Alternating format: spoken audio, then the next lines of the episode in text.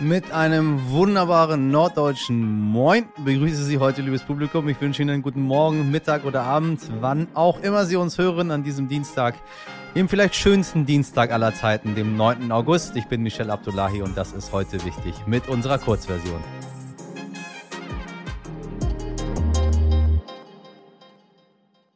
Zuerst für Sie das Wichtigste in aller Kürze.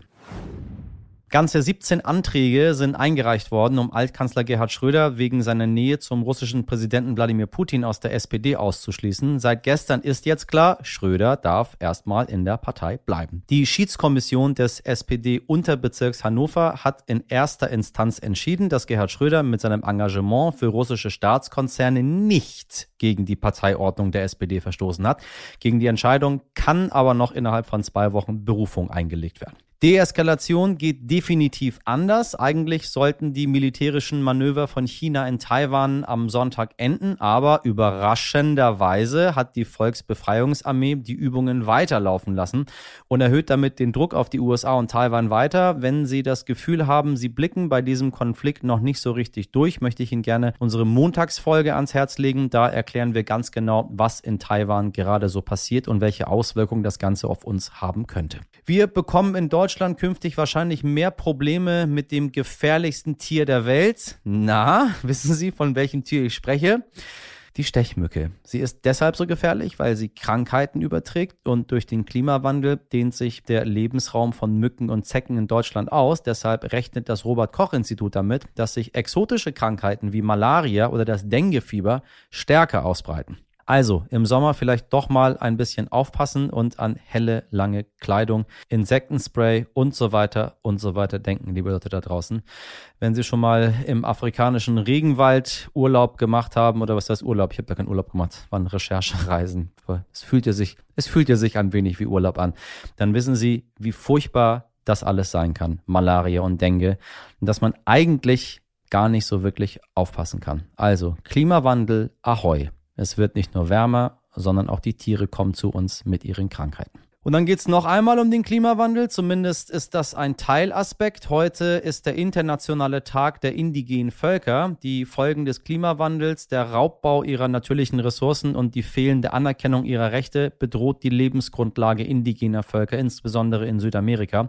Weltweit gibt es etwa 476 Millionen Indigene. Obwohl sie damit nur etwa 6 Prozent der Weltbevölkerung ausmachen, sind überproportional viele von ihnen sehr arm. Fast 19 Prozent der extrem extrem armen Menschen auf der Welt sind Indigene.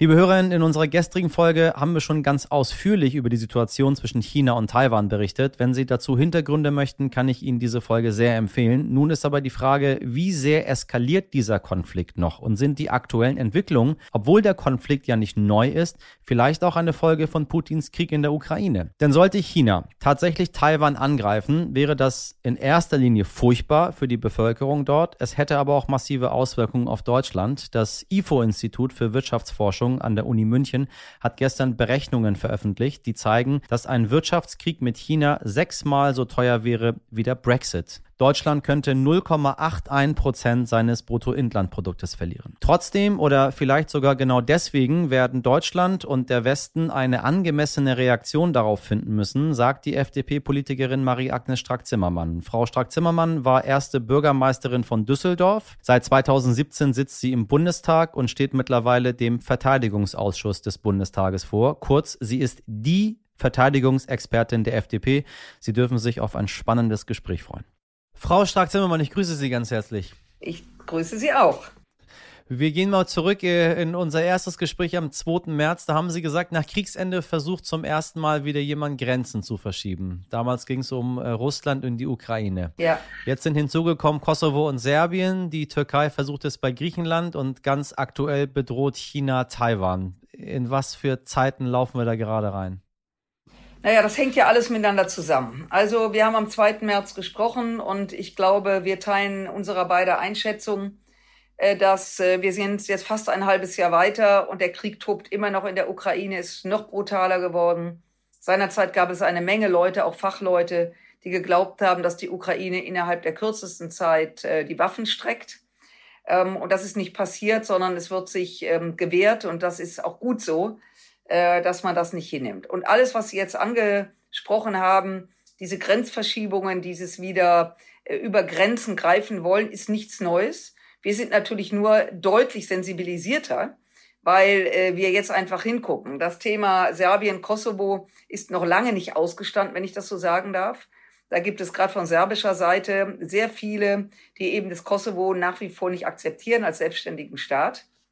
Und ähm, äh, die Diskussionen und die, ich sage das jetzt mal etwas in Anführungszeichen Nickeligkeiten, es ist natürlich mehr, vor allen Dingen, wenn Schüsse fallen, äh, einander gegenüber, die sind nicht weg.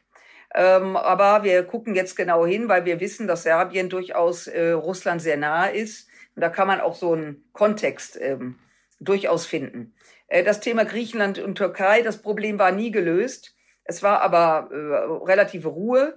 Äh, und das Ganze wird jetzt, und das hat wie gesagt auch etwas mit der allgemeinen Unruhe zu tun, dass plötzlich äh, türkische Nationalisten und äh, der Präsident Karten entwerfen von der südöstlichen Ägäis, vom Dodekanes, von den Inseln, die mehr oder weniger direkt an der türkischen Küste liegen, also von Rhodos rauf bis Samos und viele kleinere Inseln dazwischen.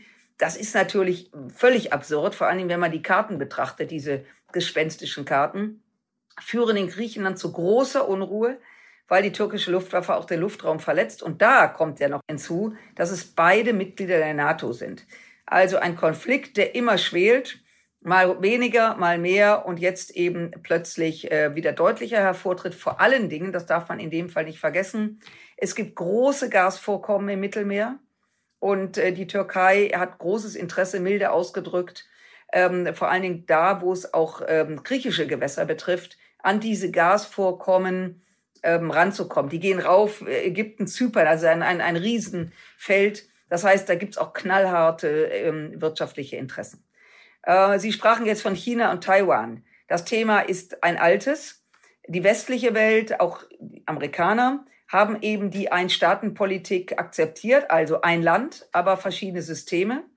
China ist das Land, was aber bei Hongkong zeigt, dass es eben letztlich diese verschiedenen Systeme nicht akzeptiert und Taiwan ist nicht nur ein großes Land mit 23 Millionen Einwohnern, ein wirtschaftlich starkes Land, eine, ich sag mal, geradezu eine Musterdemokratie, sondern war den Aggressionen Chinas immer ausgesetzt. Also, äh, dass die, der Luftraum verletzt wird. Übrigens gerade also gerade als seinerzeit Biden gewählt wurde, am Tag seiner Inauguration ist die Luftwaffe in taiwanisches Luftgebiet geflogen. Das heißt, man wollte auch direkt wissen, was passiert. Da hat der amerikanische Präsident, der war keine 24 Stunden im Amt, auch entsprechend reagiert. Und die äh, US-Luftwaffe ist auch, ähm, ähm, war präsent dort. Also was ich damit sagen will, diese Konflikte in ihrer unterschiedlichen Bedeutung sind nicht neu, aber wir sind natürlich extrem sensibilisiert, weil Russland gezeigt hat, dass Grenzen zu überschreiten, dass wieder Panzer rollen, eben nichts Theoretisches ist, sondern jederzeit wieder passieren kann. Und das ist das eigentlich Beunruhigende. Der ganze Globus eiert und Wladimir Putin hat eine Grenze überschritten, äh, die eben jetzt nachhaltig auch andere Länder gefährdet. Ohren auf. Die Tage auf der Erde werden mehreren ForscherInnen zufolge mysteriöserweise länger und sie wissen nicht warum. Atomuhren und Präzise astronomische Messungen haben ergeben, dass die Dauer eines Tages auf einmal zunimmt. Das ist ziemlich kurios. In den letzten Jahrzehnten ist die Geschwindigkeit, mit der die Erde um die eigene Achse rotiert, eigentlich gestiegen. Dadurch sind unsere Tage kürzer geworden. Am 29. Juni dieses Jahres hatten wir zum Beispiel den kürzesten Tag seit einem halben Jahrhundert. Aber abgesehen von diesem Rekord hat diese kontinuierliche Beschleunigung seit 2020 genau genau zum Gegenteil geführt. Seit 2020 werden die Tage länger und der Grund, ja, der ist ein Mysterium. Oh je, ich höre Sie schon, die Verschwörungstheorien und ich sag's gleich, mit dem Pandemiestart 2020, Bill Gates oder sonstigem hat das ziemlich sicher, nein, garantiert nicht zu tun. Ein Tag ist fast nie genau 24 Stunden oder 86.400 Sekunden lang. Erdbeben, Stürme, das kann alles eine Rolle spielen. Auch der Mond und die Gezeiten verlangsamen die Erdrotation. Mit jedem Jahrhundert wird ein Tag 2,3 Millisekunden länger.